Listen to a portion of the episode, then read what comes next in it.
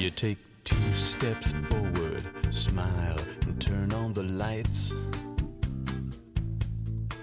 Just like a scene from a movie that you feel like you Hello everyone, this is 404 Film。大家好， 大家好，呃，欢迎收听最新一期的四零四电影，我是天灵。我是福哥。呃，很高兴，我又我我感觉我已经快成客座嘉宾了，好久没来了。那个那个那个，很高兴再一次做客斯密斯电影，呃，欢迎大家。你贱人！嗯，呃，这我我我就是我们时隔一个半月，再一次我跟虎哥集结在一起，给大家录一期感四动啊！其实也是不容易，哎呀，终于确实不容易。重新见了。因为因为确实那个确确实工作有点太忙了，然后确实也抽不出时间。虽然也是看了些电影，但是电影这东西没落下，但是确实可能周末也很有很多事儿，所以很抱歉一直没有能够过来跟大家录。不过虎哥之前跟那个人叫什么来着？就他那个思源，然后思思源源就是反派影评的剪剪剪辑的这个 你就别说了，我那一集克制不住，你非要在这儿举个啊头，啊啊啊！没事儿没事儿，咱们这一集一定是在那一集后面说，所以效果不一样，你知道吗？就是真是个马后炮。然后，然后那个福哥还是一直对可丁可卯的在盯着岗，我是实在是不好意思。然后行，咱们这个做客的这个环节就不说了，呃，我们来先来简单的介绍一下我们这一期的主要内容。首首先呢，就是呃，今年国内的国庆档有几部也算是话题之作吧的几部电影，我我虎哥看了一部分，然后我基本上都看了，所以可以把这几部话题之作，然后跟大家简单的介绍一下。然后还有第二个就是虎哥之前在九月份的时候，也是第二次，也算是第二次吧，就是投身到了多伦多电影节的影展中，然后看了他刚才说是看了十七部电影，所以确实非常非常辛苦。这数字简直是 nothing，我跟你讲但是。我知道，我知道，像我们当时北京国际电影节，一哥们儿晒出来一个他看了四十多部，我当时我就服了。但是确实还是很辛苦的，因为你这来回倒，从你那儿再到多伦多，然后再来回倒，确实还是很辛苦。所以给虎哥单批出一段来，让他来讲一下他在多伦多电影节的这一个个延迟够久，我现在这劲儿都过去了。没事儿，没事儿，你再再再后再再再恢复一下，然后然后然后这个这个这个整个的来跟大家回顾一下这个多伦多电影节，也算是今年奥斯卡的第一个前哨战吧。好，这是第二个，然后第三个呢，就是我们还看了一些杂七杂八的，不能说杂七杂八吧，我们看了一些其他的电影，也是在除了我们之前说的一些电影之外，我们通过不同的渠道，然后可能是院线片儿，也可能是就是一些呃另外的一些电影，然后我们整个来跟大家来说一下整个的这其他的一些电影。所以大致的这今天的节目就分为这三个板块，如果有什么需要补充或者删的地方，我们到时候再酌情考虑。行。呃，节目大致的内容就这样，反正我是不做的。你看你要说一下，你就说一下呗。啊，小学儿那个观影团，呃，一会儿也会再提一下，他们最近举办了一个影展，然后叫嗯华光影展，嗯那个到时候会具体说一下啊，已经已经完了那个影展，之前也打了广告，嗯，之后这个他们现在呢，小学儿观影那公众号还在，所以有兴趣呢、嗯去那个关注一下，是 Toronto 嗯 Film Club。啊，Toronto 怎么拼？就是 T，我就不拼了。行行行，大家 那个大家英语还可以，这是初中词汇。好好好好好，行，基本上就是有，反正到时候森森会在下面简介里放出来，然后有兴趣可以去看一下啊。人家特地把我们算成了那个媒体 partner，我就觉得有点儿，有点儿太就是凯这个进我们了。呃，我们可以，我们，算什么呀？我们我我们可以影响我们周围的三到五个受众面，呃，也也可以，也可以。哎，行行行，那咱们就不多说废话了，就开始嗯，哎，进入主题，从十一档开始吧。行，那咱们就废话少说，直接进入今年的国内国庆档。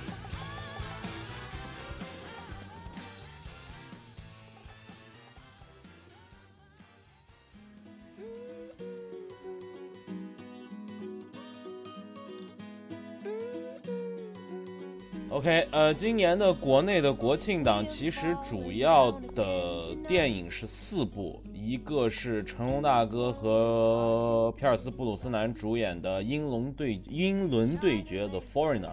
然后还有就是由呃甄子丹和刘德华主演，由王晶导演的《追龙》。然后还有就是大鹏、董成鹏在继《煎饼侠》之后的第二部长篇作品《凡人机乐队》，以及开心麻花的也算是他们的继投资加制作的第二部电影长片，即是《羞羞的铁拳》。呃，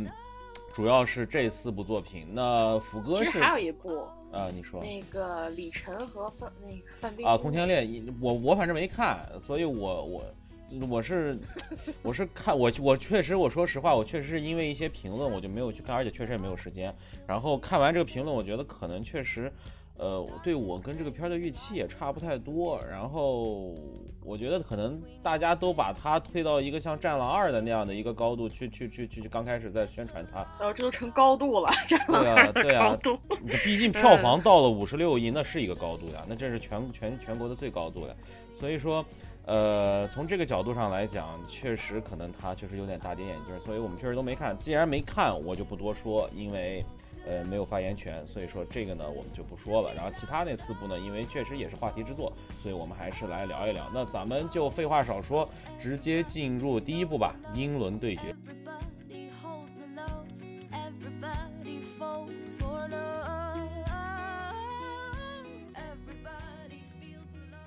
呃，《英伦对决》这部电影的导演是马丁·坎贝尔，之前他拍过《绿灯侠》，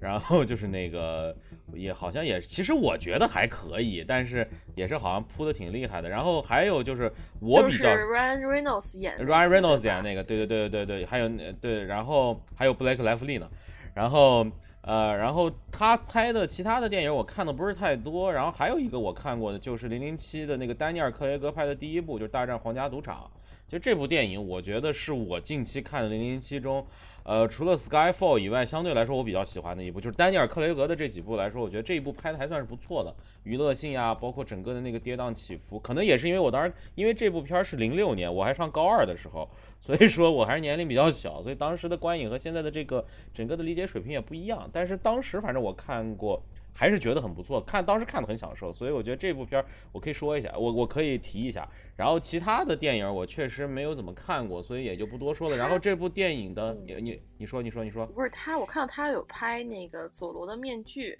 还有那个垂直极限，然后还有佐罗传奇，啊。这几部片儿，这其实我这么看，呃，还有《零零七之黄金眼》也是他导的，所以说他属于那种老派。嗯，哦，那我我没看到前面，哦哦哦，那是很早看到了那个，嗯，所以说他属于就是那个，我还是很喜欢那个，就是佐罗的面具那个片子，那是我小时候特别喜欢的一部，在中央六套看的，嗯，那说明他这个导演的水平就是属于那种拍老式动作片的那一种。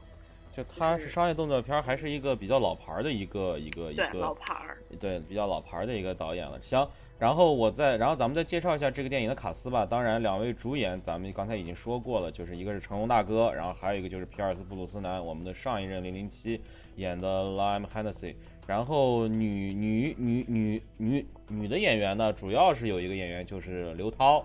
然后他这里面演的演的是算是呃成龙的一个红颜知己吧，这么说吧，呃，然后其他的一些演员我大多数都不太熟，然后比较熟的就是那个演成龙的女儿的这个，对梁佩诗就是在《哈利波特》里面演秋张的这个人，就是 Katie Leung，然后其他的我确实都不是特别认识。然后这部电影的这部电影的制作发行，呃，制作公司是美国的 STX Entertainment，然后发行这边国内是由华谊兄弟来负责发行的，北美这边是也是 STX Entertainment，大概就是这么样的情况。然后这篇是在国内上映是在九月三十号，然后目前的票房是五点二六亿人民币。呃，还算是一个还可以的票房吧，不能说太好，但是也还行吧，在我的预料之内。然后行，影片的大致信息就是这样。然后那行，那咱们就先福哥你来说一下你对这部片儿的一个大致的感受吧。嗯，嗯嗯嗯，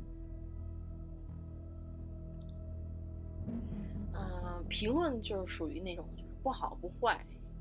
居中的一个评论。然后我看了以后，可能因为带着这样的期待去看这个片子，反而我觉得还不错。嗯。只不过我真的不喜欢《英伦对决》这个译名，它我我觉得从它这个译名的那种就是营销心态来讲，就不是一个很正经的营销心态，对，它是想对，嗯，他就是想那个炒一个，就是说 Jackie Chan 和那个零零七的对决，但其实这部片子里两边根本就没有成为一个真正确立性的对立关系，嗯所以我就觉得这个片子还不如他之前的那个，就是他真正的那个 For The Foreigner 的译名就是异乡人的这个这个翻译更更准确一些，嗯。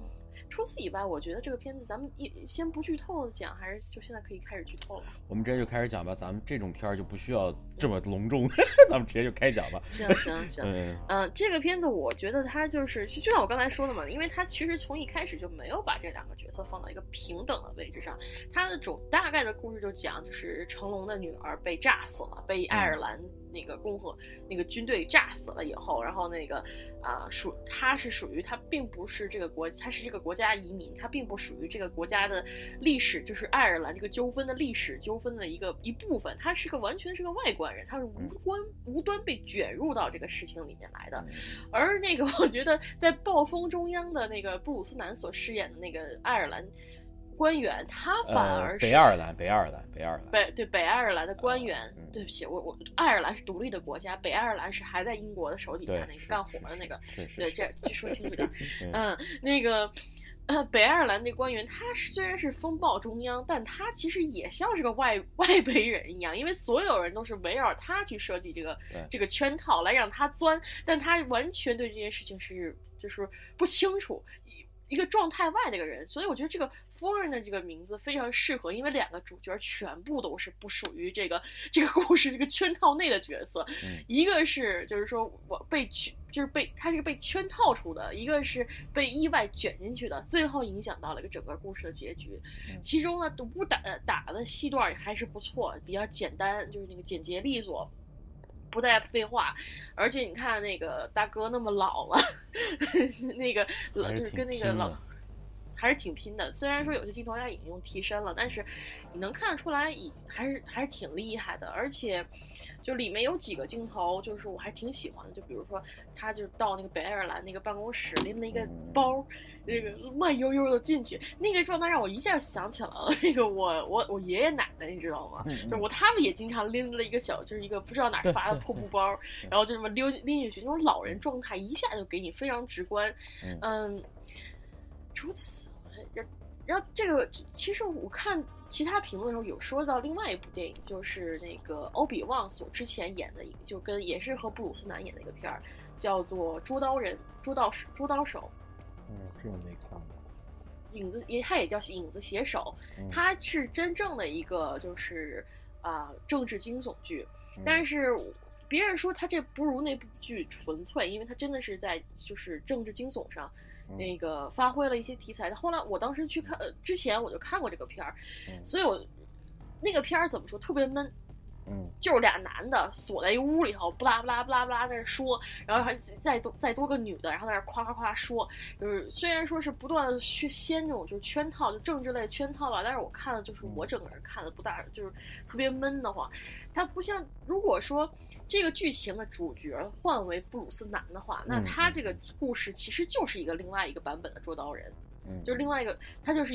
就是说被身边所有人骂那种状态，但是因为他加入了成龙这个元素，这个武打元素进来以后，整个片子就是立体起来了，不像那个周刀人那样子特别纯粹，特别的那个，就就是那种闷的状态。就成龙加了一些商业性进去。对，这加了商业性，就让它可看性提高了，我觉得是提高了。嗯呃，虽然也有评论说这两个电影就是说这两个角色放那儿格格不入，但我觉得这种想法也还可以。虽然说讲的是贝尔北北爱尔兰，现在基本上北爱尔兰也没有什么闹事儿，也不怎么闹事儿，也比较平稳，也不是个实就是即时性的一个问题。但我觉得这个话题无论什么时候你提起来，它依然存在。现在北爱尔兰的那个问题也没有解决，还是在存在，还是对可能有一天尤其是会导出来。对对对对，是是是，尤其是之最近英国脱欧啊、脱欧盟啊这些杂七杂八的事情一出来，那个这些东西肯定还会再重新再，只不过现在就说事情聚焦的不在爱北爱尔兰，还轮不到他就这样，还轮不到他，对，嗯，还有什么 IS ISIS 什么之类的，所以我觉得还总体来讲我还是蛮看的蛮开心的，你呢？呃，这部片我也是，其实我还是挺惊喜的，因为，呃，我虽然就是因为之前在看这个电影之前的时候，在国内的一些院线上也是出了他很多的这个预告片儿，然后当时看了成龙的这个造型，我就很惊喜，因为之前看了就是已经有很长很长时间了，就是成龙的电影大多数都是动作类喜剧，然后没有什么太多的这种可看，对我来说没有什么可看性，所以说这部电影，而且但是但是其实说实话，刚开始看这个名字《英伦对决》的时候，我也是挺失望的，确实这个名字感觉起的太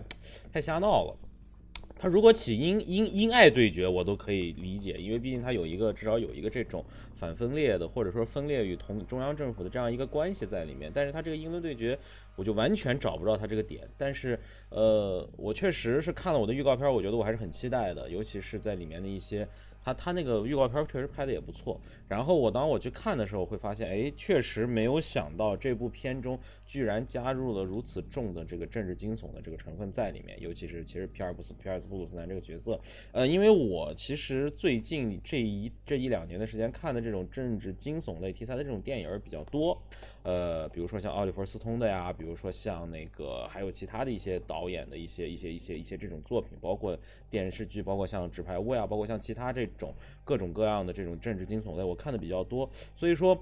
我个人感觉啊，他的这个政治惊悚类题材，就是说，我觉得就是你刚才说的那个观点，就是他加入成龙之后，第一，他可能是加入了这个所谓的这个华人移民或者说是亚裔移民在英国的这样一个生存状态，或者说是一个这种官方对他们的一个主流人群对他们一个态度，以及加入了成龙所带来的这些影片的这些商业性元素，我觉得这个可能确实是加入他影片的可看性，但是。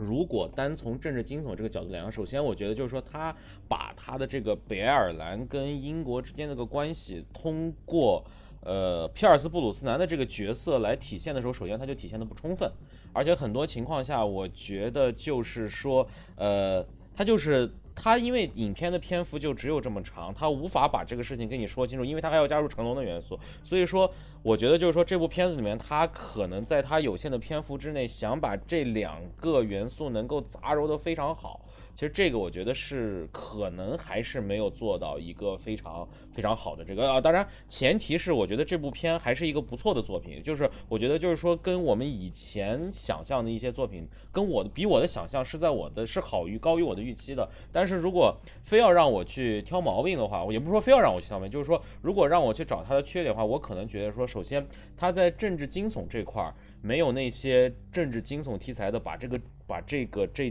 之间的这些斗争，或者说这里面的这些阴谋，能够讲的更加的怎么说，就是更加的严丝合缝，或者说更加的自然。而商业这块呢，总感觉就是说。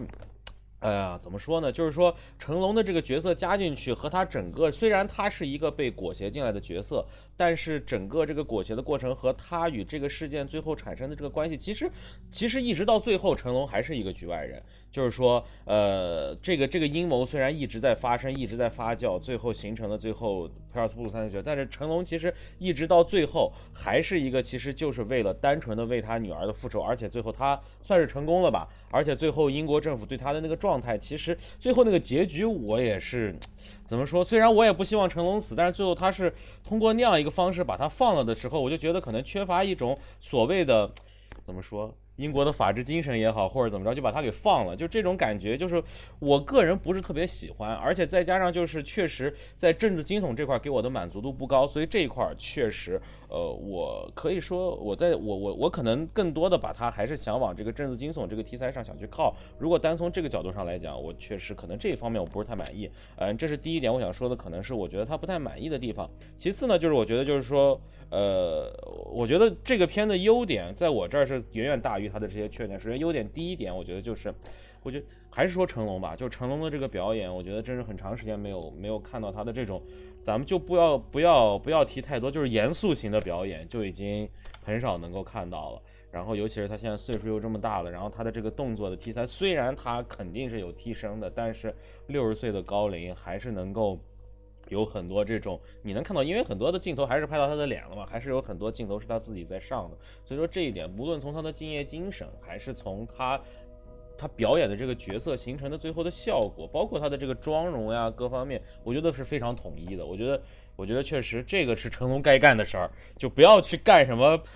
给给那些什么这这纪录片配音啊这些事儿就算了，这这这。还是要把该干的事干好，我觉得还成龙还是有自己的水平和能力的，这是第一点。然后第二点，我就觉得其实 The Foreigner 这个名字真的是非常好。刚才你提到的，就是说你提到的，就是说其实这两个人是整个这个阴谋圈中其实都是一个不是核心圈的人，因为虽然呃皮尔斯布鲁斯南饰演的这个角色，他最开始的这个。呃，这个事件的导火索是他有在里面进行角色的这个事情，但是后来这个事件的发酵，包括后来事件的走向，包括他的这个团体内部的这些人去操纵这个事件的这个走向，跟他最先的这个预期是不一样的。因为作为其实他们这个角色，其实就相当于其实他们原来就是一个被英国政府。定义为一个分裂组织，或者说就是一个分裂恐怖组织。然后他是这个组织原来的一个领袖式的人物，然后通过和英国政府的一些协议或者说是妥协吧，他算是被招安了。但是招安之后呢，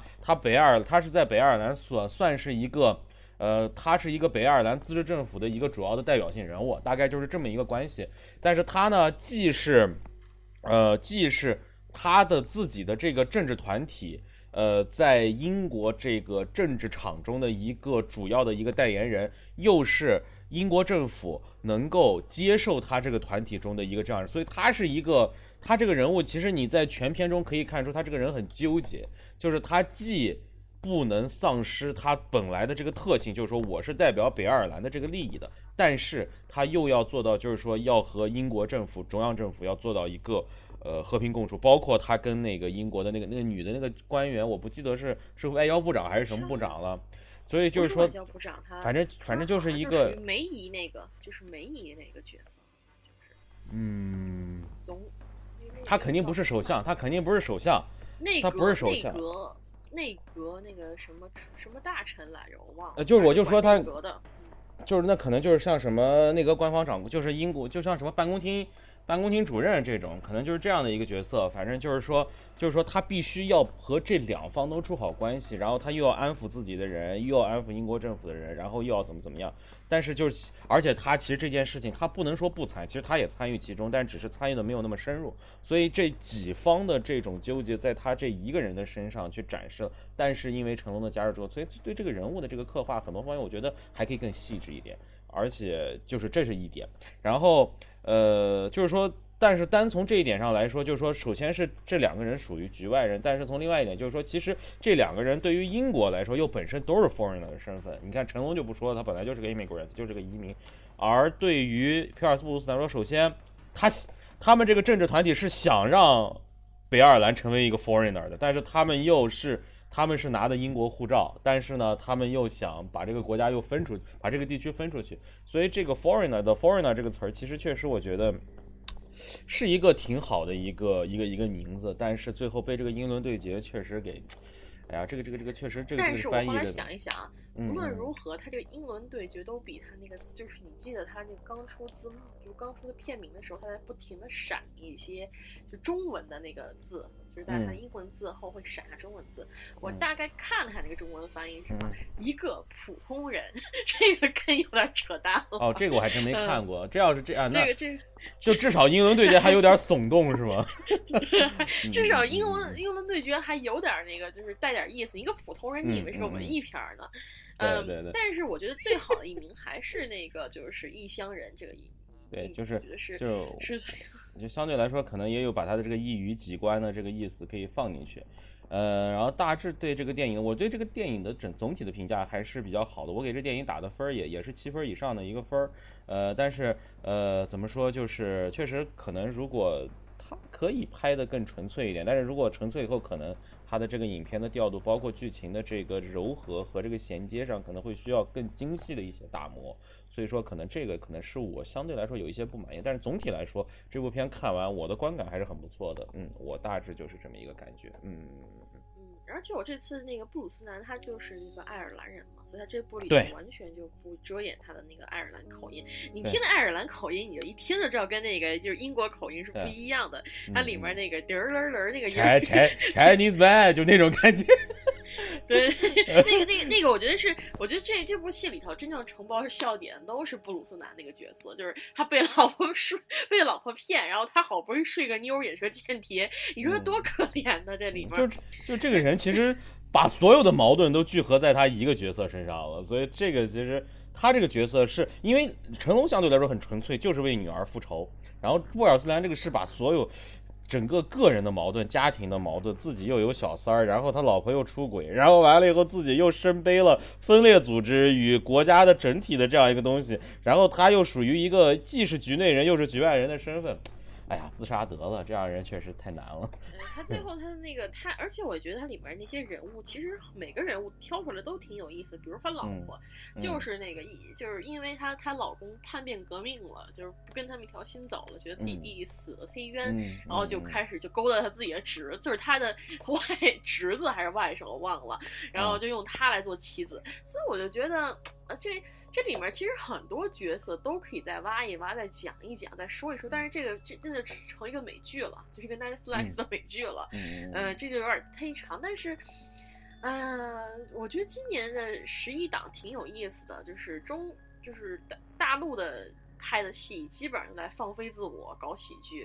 嗯，嗯或者是搞炒作。但是真正就是说，像香港这边的这两个，一个是王晶，一个是成龙，这两边反而在返璞归真，走的是严肃题材。对嗯你走的是严肃题嗯材，所以我觉得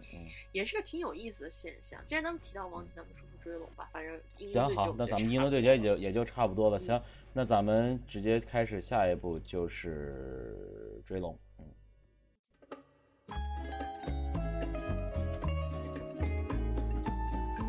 嗯，《追龙》这部电影是由王晶导演和关智耀导演两个导演共同进行指导的。然后他这部电影主要的内容就是讲的是，呃呃呃，当时香港在还属于就是六五六十年代的时候，香港的大毒枭，他这个里面叫武士豪。呃，但是其实，哎，他这里面是叫跛豪，我忘，我突然一下忘掉他那个是是跛豪，是跛豪，就是他有一个本名，他那个真名我突然忘掉，但是他的这个原型是是那个是这个叫武士豪，然后刘德华演的就是雷洛探长，然后讲的是他们俩之间在当时那个香港情况下的一个一个一个一个一个生存状态，包括说是他们俩之间的这种感情在里面。然后这部片的很，这部片有很多香港的一些演员在里面，包括像呃郑则仕。呃呃，包括像汤镇业，包括像黄日华，呃，还有像什么姜浩文，就是这些香港的这些老牌演员都在这部电影中出演了。然后这部电影的主要内容刚才已经说过了，主要就是讲他们两个人的这样一个故事。然后，呃，这部电影目前在国内的票房也是五点四六亿，跟《英伦对决》属于半斤八两，然后也还是一个不错。然后这部电影目前的，呃，目前的这个，在我看一下啊，这个应该是在豆瓣上的评分应该也是七点多，然后在时光网上也是七点多，也是一个不错的口碑。然后我给这部片给的分很高，我给了八分以上。然后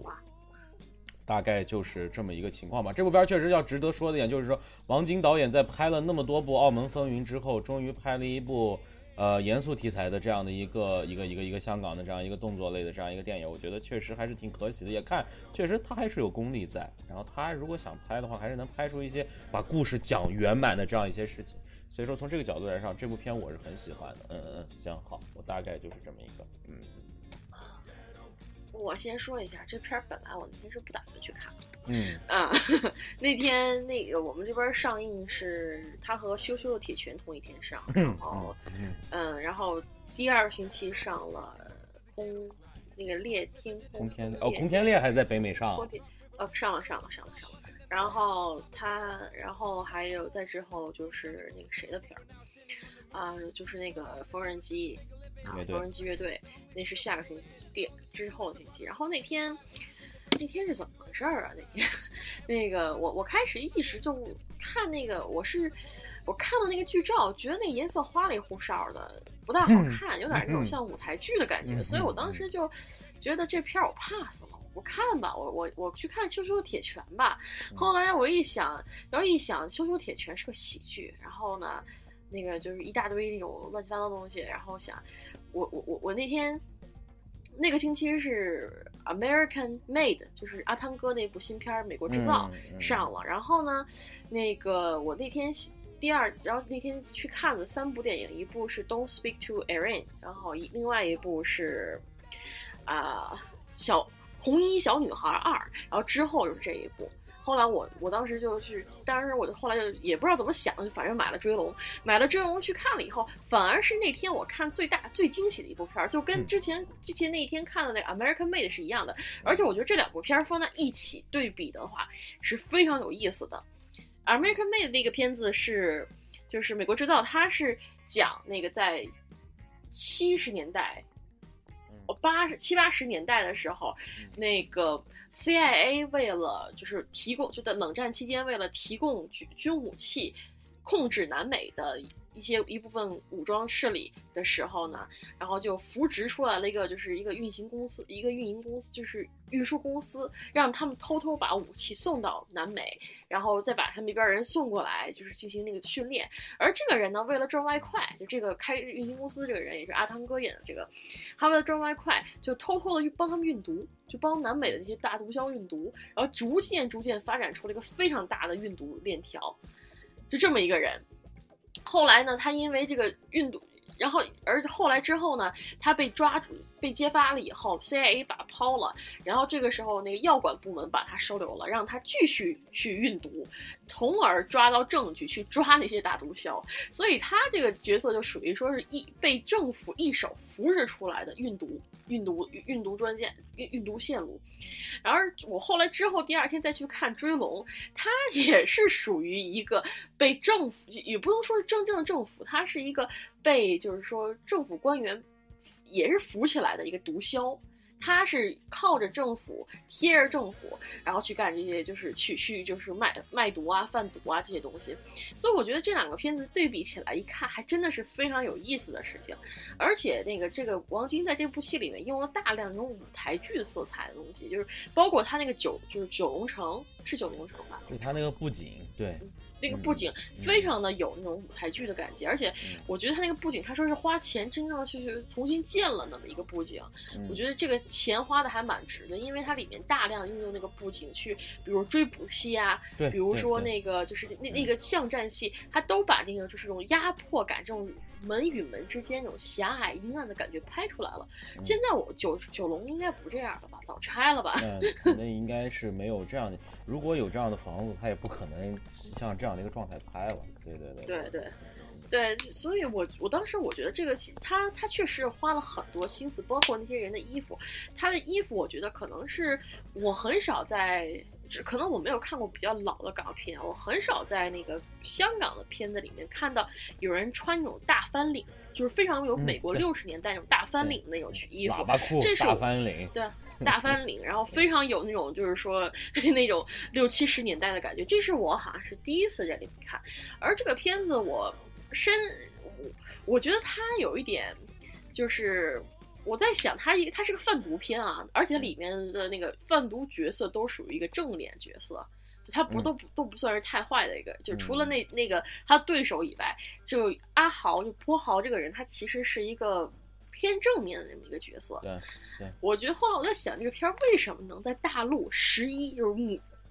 母亲节期间能上上映？我觉得最大一个原因，它是展现了就是贩毒。贩毒不是一个，就是贩毒是个问题，是个很很严重的错，我们也应该去抓这种事情。但是，香港在那个时候是被英国控制，而且有相当长的一段时间，香就是现在从我能这么说吗？从统一之后，那个回归之后，它很多，尤其是最近闹出来一些民运运动，很多人都忘掉了当时在英国统治下的香港是什么样子的。而这部片儿把当时香港统治下、英国统治下的香港重新又展现出来了一部分。我不知道是是是对是那个完全符合史实，还是说夸张化了。但不管怎么样，他把那个时候英国人不把香港当做自己的一部分。他们只是用来把这个捞钱的一个情景是拍出来了，嗯，拿这个牟利的方面拍出来了，嗯而且他们不对，就是一一部分英国人对那个中国人也是看不起的，包括这这这些东西，它都是这种这种东西，它都是有放出来，所以我觉得这有可能是因为它能在十一放映的一个原因之一，我觉得啊，这是政治层面的。我们说了，是不是咱们节目要该封了呀？顶风作案的感觉，嗯，但是我也知道有些人不喜欢那个啥，开大大会以后咱们再放上去。这这几天先别放。大会什么时候结束啊？这周这周三、下周三、周四就结束了。下周三、下周四，森森他也你不用着急一做一次也肯定剪，一次也肯定剪不出来，放心，没事儿，这没事儿，这这没事儿。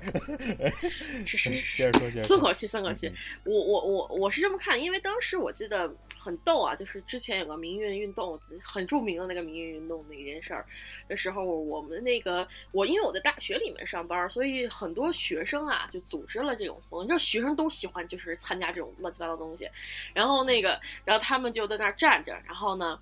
呃，我我就闲得无聊，那天吃午吃完午饭，我就过去看，然后有个学生过来跟我讲说，我们要支持那个香港，嗯嗯，有投票权什么什么什么的。然后我就问他说：“你们之前就是香港的总督或者是什么人，他们是你们香港人自己选的吗？”然后他迟疑了一会儿说：“啊，不是英国指派过来的。”那我说：“那你之前英国指派可以，那为什么现在别的国家？”就虽然现在说是给你投票权，你们也可以投票，那为反而不行了呢？然后他就不说话了，不理我了，把我丢到一边了。这事儿对我，我我不知道，我我我可能对你的，对对对对你对对你，对，因为我我我对政治是完全不敏感的，我也不知道什么。那你这个问题一针见血呀！跟你讲，你这个，就你这个问题问到了他们的痛处了，是这样的就。所以我就不不太懂，就是你你说民主自由，但其实之前你们不民主也不自由，所以这部片儿我为什么看的蛮开心？因为它它是印证了我一部分的看法，但是我觉得它不一定是全部的嗯，嗯完全的风貌，而且不同的地方、不同的历史观、不同的看法也是不一样的。嗯嗯嗯，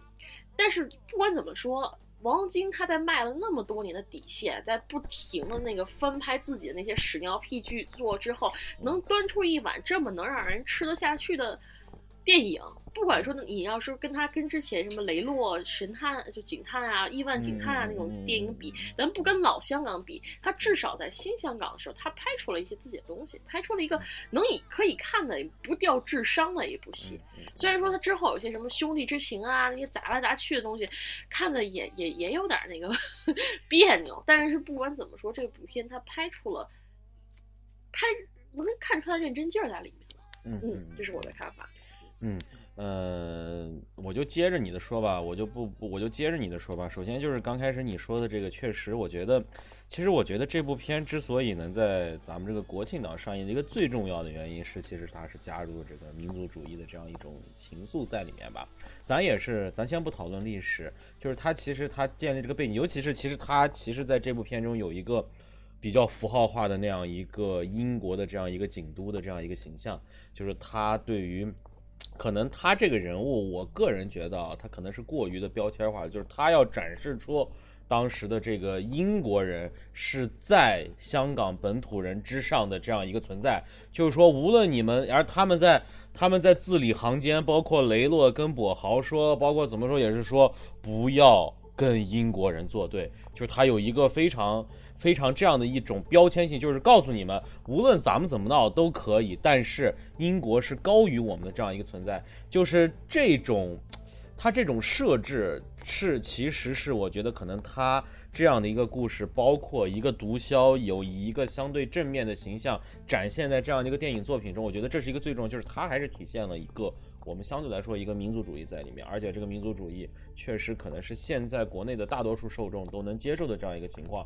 咱不提这个，包括你刚才说的那个，包括现在咱们提的这些香港的问题，包括怎么说，其实这是一个另外的一个大话题了。包括其实你刚才你说你问了当时的那个支持他们的一个学生的一些这样的问题，这个问题其实很浅显，但是他们就不想懂，这是一个很重要的点。就是说，其实打深层次里面，其实这个问题的关键在哪？这个问题的关键不在于他们有没有投票权，这个问题的关键也不在于是这个问题的关键是在于香港和大陆的这样一个历史上的这种，因为大陆这边发生过很多的这种。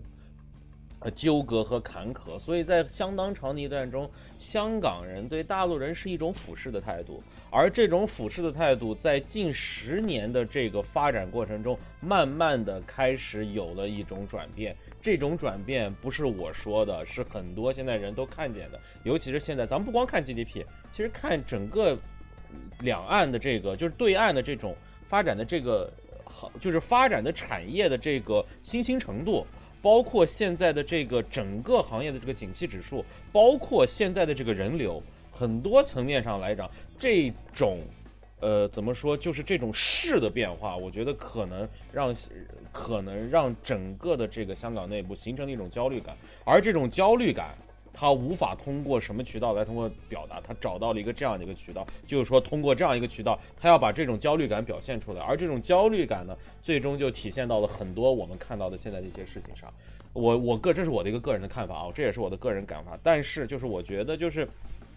呃，咱们不聊这个事儿了，还是聊回这个电影。就是我觉得。这这，因为因为这个要是说出去就说太多了，这个他妈的这个就没边儿了。包括咱们之前这个这个就不提了。包包括咱们之前聊树大招风的时候，其实也聊到了一些，也牵扯到了一些这些方面的事情。这个事情如果想聊的话，咱们私下再聊，这个就没什么说的了。呃，但是我就说咱们再聊回这个电影，其实我就觉得这个电影至少有一点，我觉得就是说。呃，首先我觉得还是咱们回归电影本身来说，这部电影它是一个相对来说我感觉非常成熟的一个这种商业的这种传记片的这样一个体系。尤其是我觉得就是，尤其是这，我觉得就是这两大演员这个双雄角色的这两大演员的表演啊，我是特别特别特别喜欢的。刘德华咱不说，因为刘德华其实不光说王晶，刘德华这个华仔最近其实接片儿也是挺没有下限的，就是说。呃，虽然他一直很帅，但是他去你看他接的什么片儿，什么《富春山居图》了，然后就这些、这些、这些，就就就除了《解救吴先生》那个片儿，他还不是主角儿，然后其他的这些片儿里面，基本上他基本上他接片的这个质量都不是特别高，而这这部片儿是我已经很久没有看到的刘德华又帅，而且又拍了一部正儿八经的一部剧情片，这个是我很难很少很长时间没有看到的，这是第一点，第二点。甄子丹，甄子丹，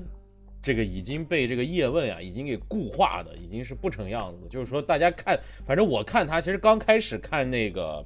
这个跛豪，看这个追龙的时候，我还是对他有这个叶问的这个这个这个这个这个这个这个感觉。刚开始，因为他还是个小弟嘛，还有那种，但是慢慢的，你能看到他这个角色，通过他这个角色的成长，一点一点的转变，到他从他到刚开始的这样一个小弟的角色，再到中间他的一个。一个一个角色的转变，再到最后他作为一个大佬，整个这个人物的这个层次的推进和人物的这个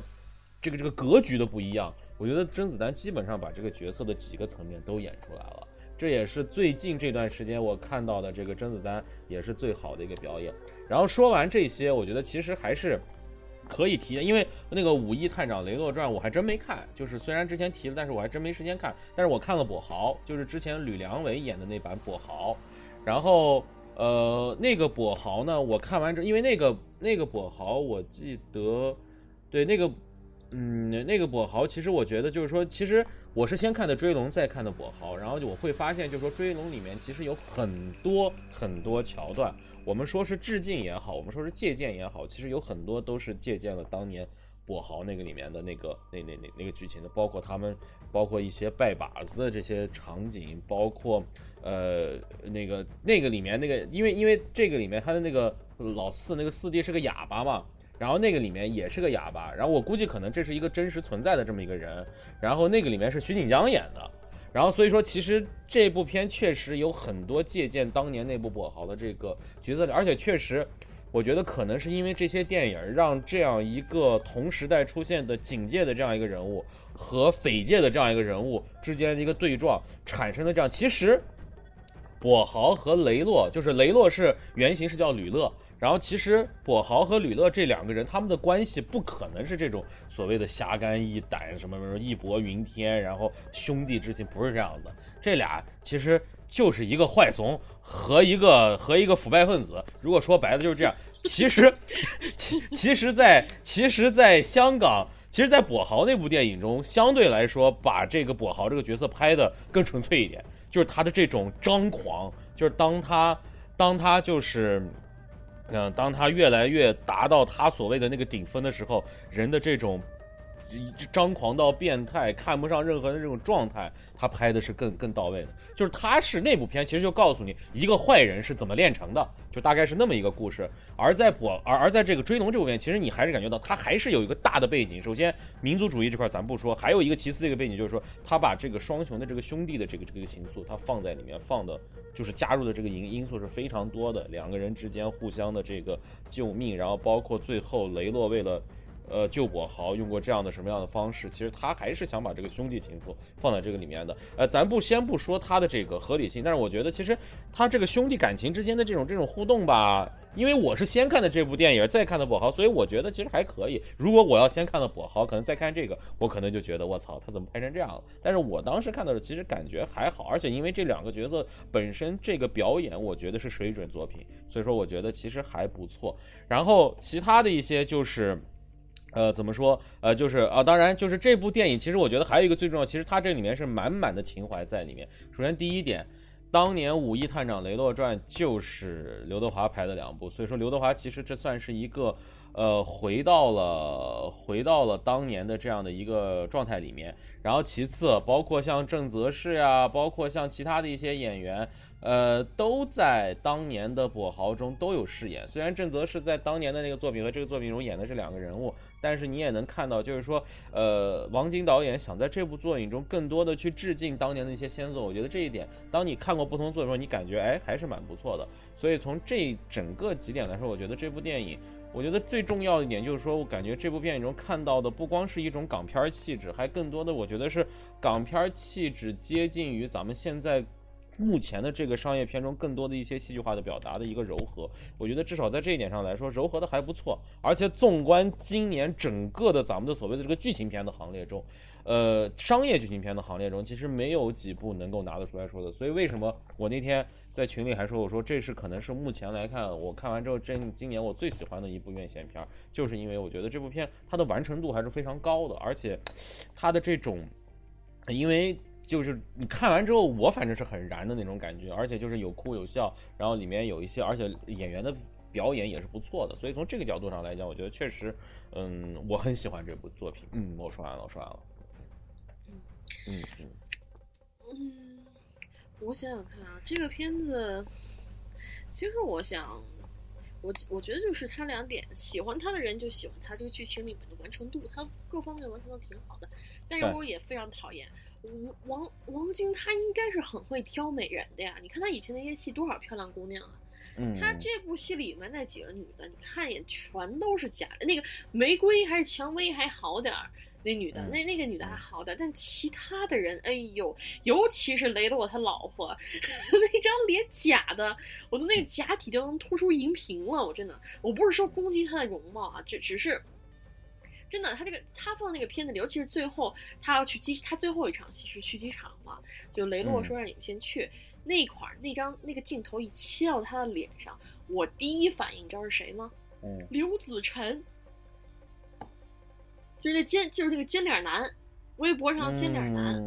我当时一下吓到了，我以为他是变变性了吗？刘子晨，刘子晨是你吗？当时我，所以我觉得这部片里反而我觉得最大退步是王晶的审美退步，里面的姑娘全都是假脸假脸系的。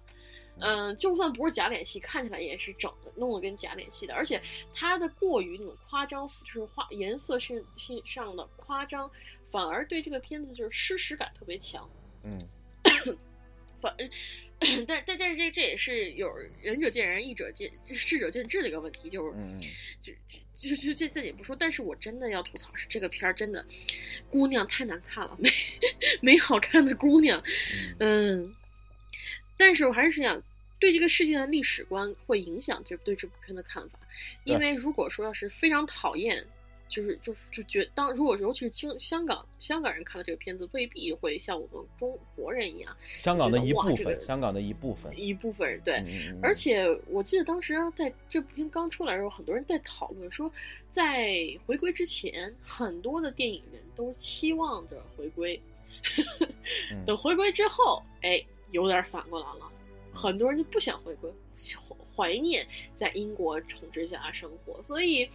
我们不是香港人，我们没有经历过那段历史，我们也不知道该怎么说这件事情。嗯但是这部电影的看法真的是根据你的历史观去看这部片子，你会有完全不同的看法。而且还有一个就是三观的看法，就是你觉得吸毒就不是好，卖贩毒就是他妈都是混蛋，那这片儿也是也不也也也不推荐，就这样子。嗯，洗，因为他因为他他他就是讲了一些把一个贩毒的人洗的还蛮白的。从某些角度上来看，嗯所以嗯，慎慎选吧这部片儿。但是还确实，你说今年这算是一部电影片，它确实算在华语里面算是一部不错的了。而且这部片儿一定要推荐看粤语版本，我看就是粤语版本的，里里面的口音的变化啊，什么都还很有意思。嗯嗯嗯，行我说完了。嗯，行，呃，那我最后再说一句，因为我的历史观是这样的，所以说，所以说，呃，所以说怎么说呢？就是，呃，我觉得凡事还是要有一个，因为因为现在我觉得其实就是，哎，算算算了，我就是说，呃，甭管甭管他这个历史观怎么说吧，就是我觉得整个还是这部电影的这个完成度还是可以的。我觉得其实，呃，因为这部片，我觉得可能它的这个收入大头还是在大陆。如果在香港，我觉得可能其实它本来这个是它的体量就那么大，所以因为现在香港的很多电影对我来说，对对可能很多香港电影来说，能够如何赢得大陆的市场是一个很重要的事情。所以我觉得这部电影如果在大大陆目前来看是五点多亿这个票房，对于这样的一个作品来说，我觉得还是一个蛮不错的成绩。而且确实这部片在大陆的口碑相对来说还是可以。当然。也会有那些人，也会有也会有很多很多人就会觉得什么这部片里面因为加入他的民族主义成分，包括那些标签化式的人物，所以说可能会导致很多人会有一些反感。我也是觉得，就是说可能如果没有那些标签化的人物，只是把这个剧情这样平铺下去，我也可以接受，而且我也能看懂他表达的什么意思。但是其实。我们看近期的一些香港的这些电影，其实包括像当年的《叶问》，包括像很多，包括像之前我记得李连杰拍的《霍元甲》中对于外国人一些展示，其实包括像。成龙当年的一些像什么他 A 计划呀那种电影中对港英时代的一些英国人的展示，其实都有一个特点，就是要表现英国人在当时的情况下是高于中国人的这样一个存在在里面的。所以这一点，我觉得可能不光是这部片儿，其实我觉得还是有一个一脉相承下来。这个不要看咱们一个特定时期，而且还有一个所谓的就是说，大家对于回归的这样一个电影，包括回归的这个预期，我觉得就是说大家可能当年的预期就不对，现在可能是在对当年的预期的一个修正。而且且现在其实，在很多情况下，呃，我怎么说，就是说很多事情就是可能这个不是这个不是一方的问题，是两方的问题。呃，大陆对于香港的一个态度，以及香港对于大陆的一个态度，其实很多方面这是一个双向的问题。这个态度可能究竟是因为什么？这个地方我不想，我我我我应该不能细说，但是可以大家可以去细想一下这些问题。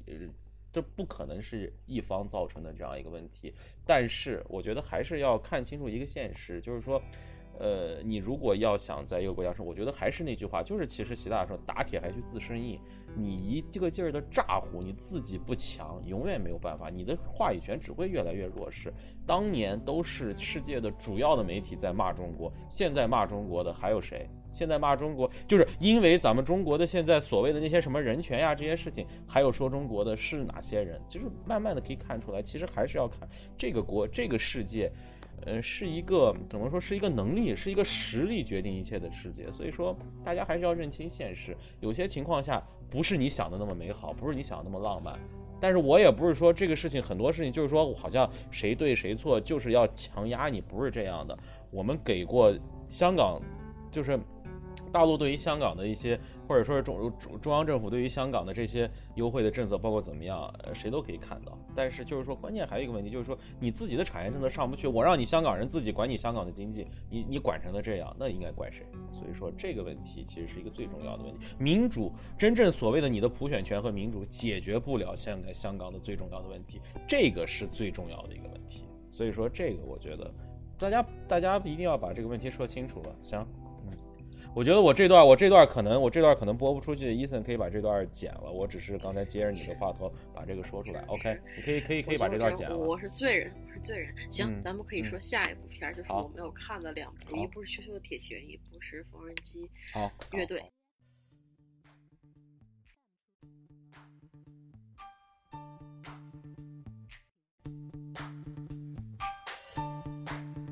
呃，有请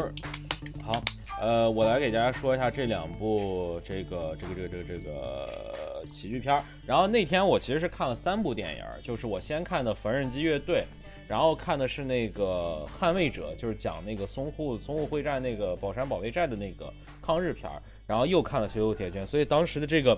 这个心理的这个波动啊，还是比较大的，因为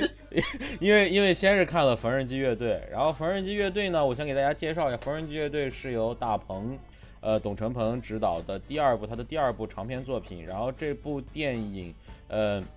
的主要演员包括大鹏本人，然后还有乔杉，还有古力娜扎，还有台湾来自台湾的李红旗，还有一个老牌的电视剧演员韩童生，包括之前在《十二公民》中也算是有不错的表演。然后还有一个小孩儿叫曲俊熙。然后这部片的客串也有很多，包括我们的于谦老师，包括岳云鹏，包括戴乐乐，包括赵英俊，然后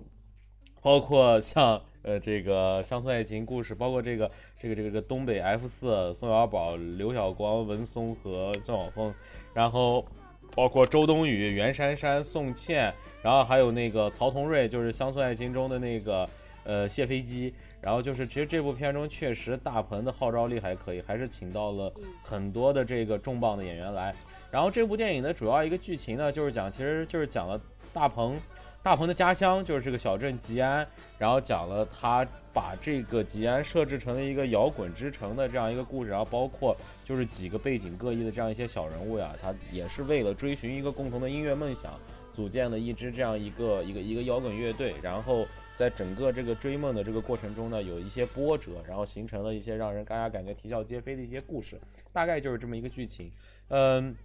我对这部电影的大致感受，我还是蛮喜欢这部电影的，因为，呃，我怎么说就这么说吧，呃，煎饼侠，我相对来说，我觉得这部作品，我个人感觉是比煎饼侠更成熟了，尤其是在大鹏的叙事上。其实第一部煎饼侠中，其实他这部电影中那个碎片化的成分还是比较多的，但是我觉得在缝纫机乐队中。这一点已经比上一部有了很大的进步，它更多的还是一个完整的故事。这一点我觉得是大鹏在作为导演的这个手法上和专业水平上，我觉得是有一个比较大的进步的，这是第一点。然后第二点就是我觉得这部片里面笑料还是不错，就是还是挺搞笑的，这是他喜剧片影的一个最重要的一个考量标准。至少我是笑了很多次，所以这一点也是不错的。然后第三点。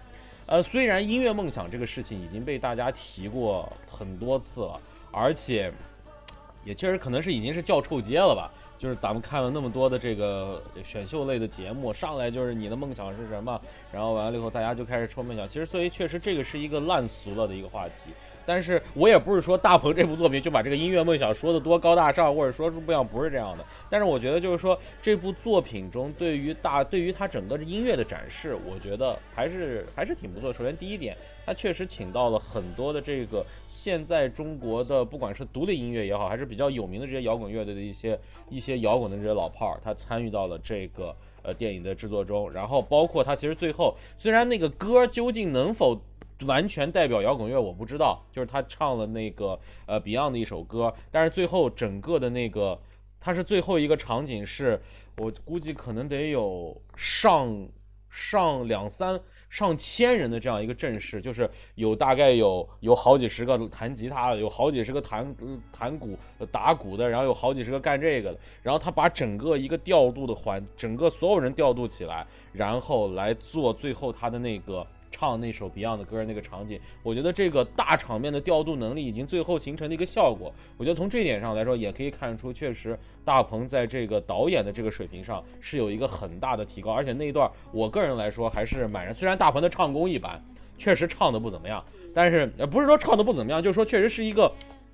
就是一个一般歌手的水平，不能说唱的有多好，或者说也唱不出那黄家驹那个劲儿。但是整个那个场面的那段儿，那段儿其实是在各大网站上有一个剪辑的短视频的，大家可以去看一下。就是很多久几个鼓点一起走，所有的人一看就是会打鼓，所有人一起打，那些镜头其实还是很燃的。而且如果对中国的这个摇滚圈有些了解的，包括其中他有几个。呃，特写给的人，包括像给李延亮呀，包括给了 Beyond 的几个人呀，包括给了其他的一些呃老牌的一些乐手的这样一些镜头。其实有些大家知道这些事情的人，其实还是感觉到会有一种一种代入感，或者说一种共鸣。其实这一点也是。也是很重要的，所以从综上所述，所以从我个人的一个观感来说，我是蛮喜欢这部作品，完成度是是不错的。当然，我看到很多评论中说他可能是借鉴了很多东西，包括说他可能涉嫌抄袭，包括有这样那样的这些问题。但是，我我还是说我的一个观感，就是我觉得跟大鹏自己比，因为上部作品我记得我是打了打了六点多分，然后我跟上部跟大鹏的上部作品比。我是觉得大鹏是有进步的，而且我还会很期待他的下部作品。所以说，我觉得从这一点上来说，我是比较喜欢缝纫机乐队。虽然就是，而且但是，unfortunately，呃，缝纫机乐队的这部作品呢，在国内的票房收入不是特别好。它是因为跟它的上部比，上部是破十亿的这样一个的的一个票房表现，这一部到目前为止只将将刚过四亿人民币。所以说，确实从票房成绩上。不是一个特别优秀的表现，但是我还是蛮喜欢这部作品的。所以说，喜欢看喜剧片儿这个来说，我觉得还是可以让大家去看一看，看完骂一骂也可以嘛。好，行，我就大概说。我就有几个问题啊，他就是看完了以后，呃，有不少人说他很像就今年年初的一个动画片叫《Sing》，就是《欢乐歌唱秀》，他有没有就是就是你看了有这种感觉，还是你没有看《欢乐歌唱秀》？哦，《Sing Street》我看了。啊，不是 C 是对的，C 我看了，C 我看了，呃，你要硬说有也有啊，也确实是有，但是我觉得是两个故事，呃，不是一个特别，你要说对比，我想一想啊，它有一些确实像在废墟上，不过因为 C 上不是有也有一个在废墟上搭舞台的，然后这样的一个表现，它这个里面也有，但是那个我觉得首先那个那我觉得可能大鹏的电影不可能是在那个时候才开始拍的吧。就是说，可能他这个想法的形成应该不会是借鉴那个 Sing 上面的，我个人感觉是这样的。我不知道这个电电影什么时候立项的，但是因为 Sing 一般电影周期，你说十个，如果简单点的话，半年你也确实能赶出一部作品，十个，而他确实是配了那个片儿，他确实在那个片子里有配音，所以。我我我我我觉得可能，我觉得首先可能可能你说的这个问题有，但是我觉得可能，呃，这部片整体来说不是一个，我要是跟 Sing 比的话，其实还是不一样。我个人觉得不一样。我看的时候没有这样想，你给我提了，我才想到这个问题，是这样的一个事儿。嗯嗯嗯。因为我没有看这部片儿，我我当时没看这个片儿，有个原因是我在微博上看了一个很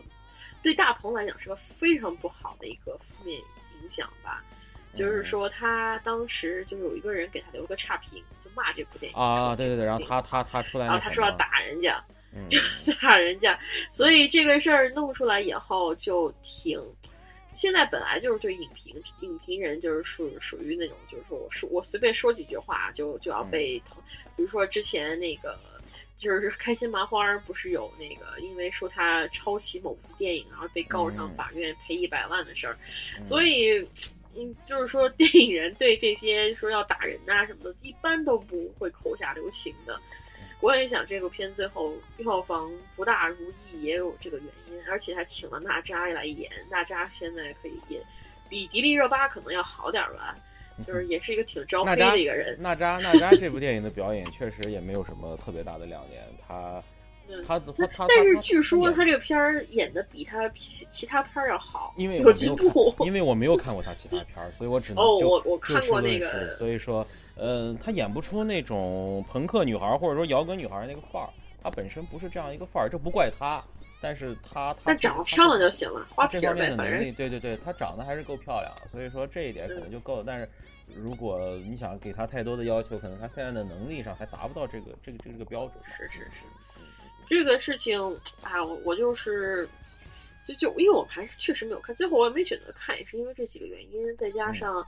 十，我跟你说，电影节之后电影太多了，我根本就是好电影我都看不来不及，我还有时间哪有看去看这些作品呢？所以全都 back down。因为因因为是这样，我觉得是这样，我们我觉得对喜剧片这个层层面来说，我觉得首先。呃，我觉得首先对喜剧片一个最基本的要求，或者说也是一个最重要的要求，就是还是它搞不搞笑。我觉得这个还是一个最重要的，我这儿的最重要的一个标准。这一点，包括《缝纫机乐队》和《羞羞的铁拳》这两部电影，在这一点上都达到我的预期标准了。所以从这一点上来说，我觉得我还是满意的。至于其他的一些细枝，至于其他的一些问题呢，不同的人对于一个电影的评判有不同的着重点。所以说，从这个角度上，那就是见仁见智了。至少从这个层面上来讲，再加上我能看到，我个人的观感中，我能看到大鹏在两部电影中的一个进步。我觉得这部进步跟他是不是借鉴了其他作品是，是是是是是是不一样的。所以说，从这个角度上来讲，我觉得我还是认他这部作品的。好，OK，我说完了。下下一部就是羞羞的铁拳。嗯，OK，羞羞的铁拳，羞羞的铁拳呢是开心的开心麻花团队的。说是第三部电影，其实是他的整个团队进行制作的第二部，因为那个《驴得水》是一个不是他们的一个原创的，不是《驴得水》，不是《驴得水》，有一部啊《天堂》什么开心麻花，就是也是那个玛丽和沈腾，那个是挂靠，那个不算，但是他们之前还有一部片叫《天堂》。那片我看了，那片我看了。哦，我知道了，我知道，我知道，我知道你说那个那个那天叫叫叫什么？一五年上映的《一念天堂》，找《一念天堂》。那个片子好像就是也是开心麻花出品，但他那个名气并不高，所以《一念天堂》跟开心麻花没关系。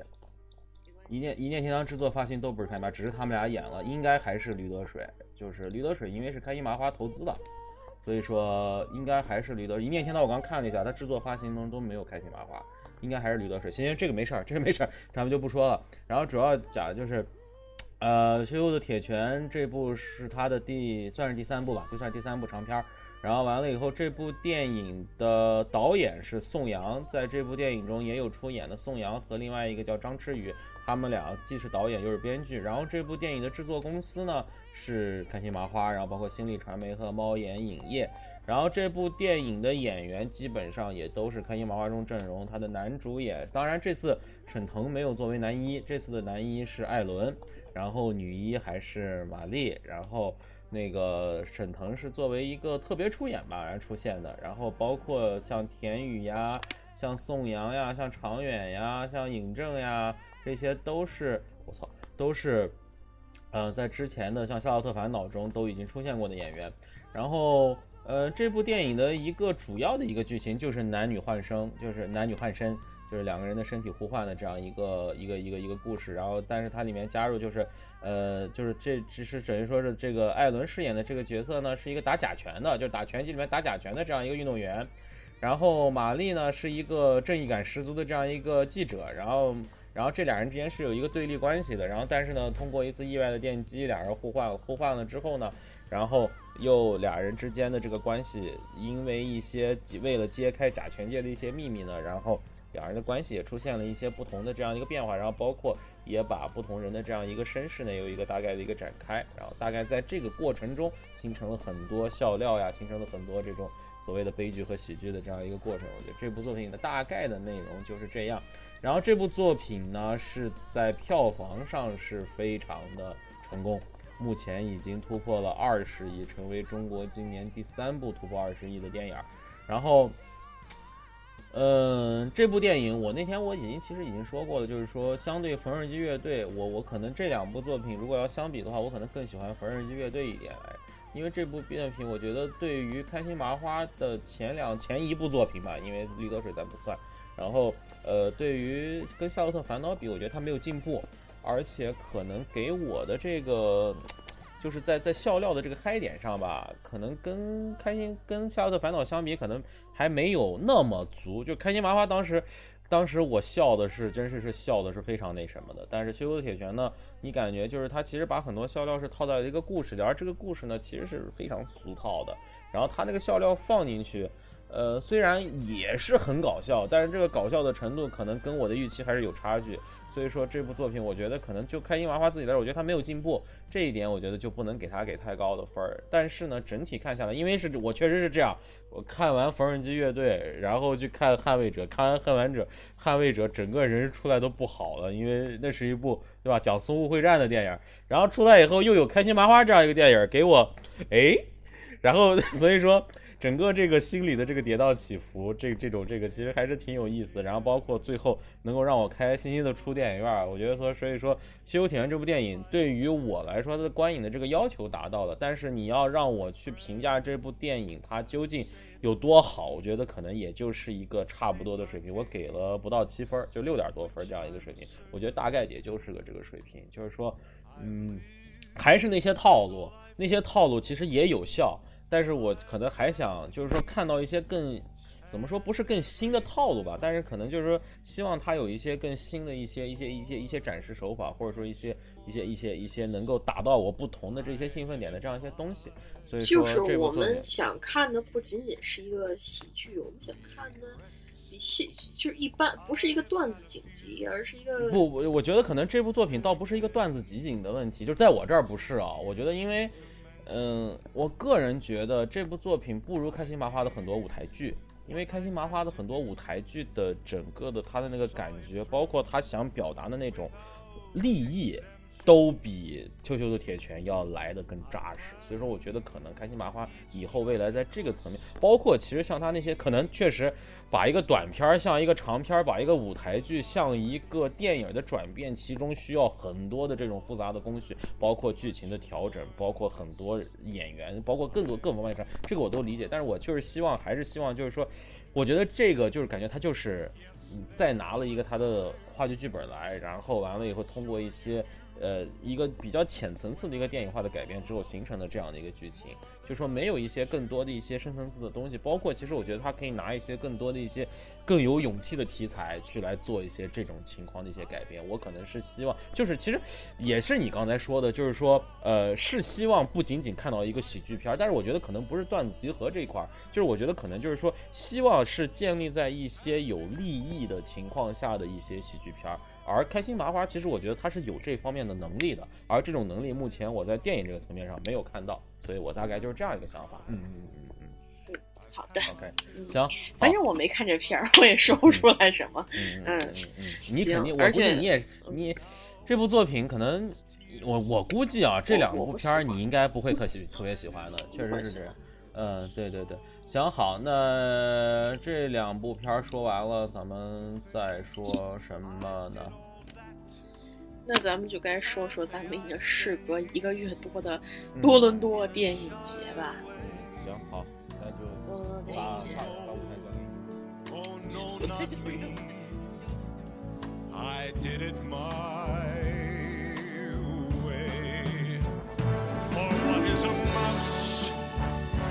What has he got? If not himself.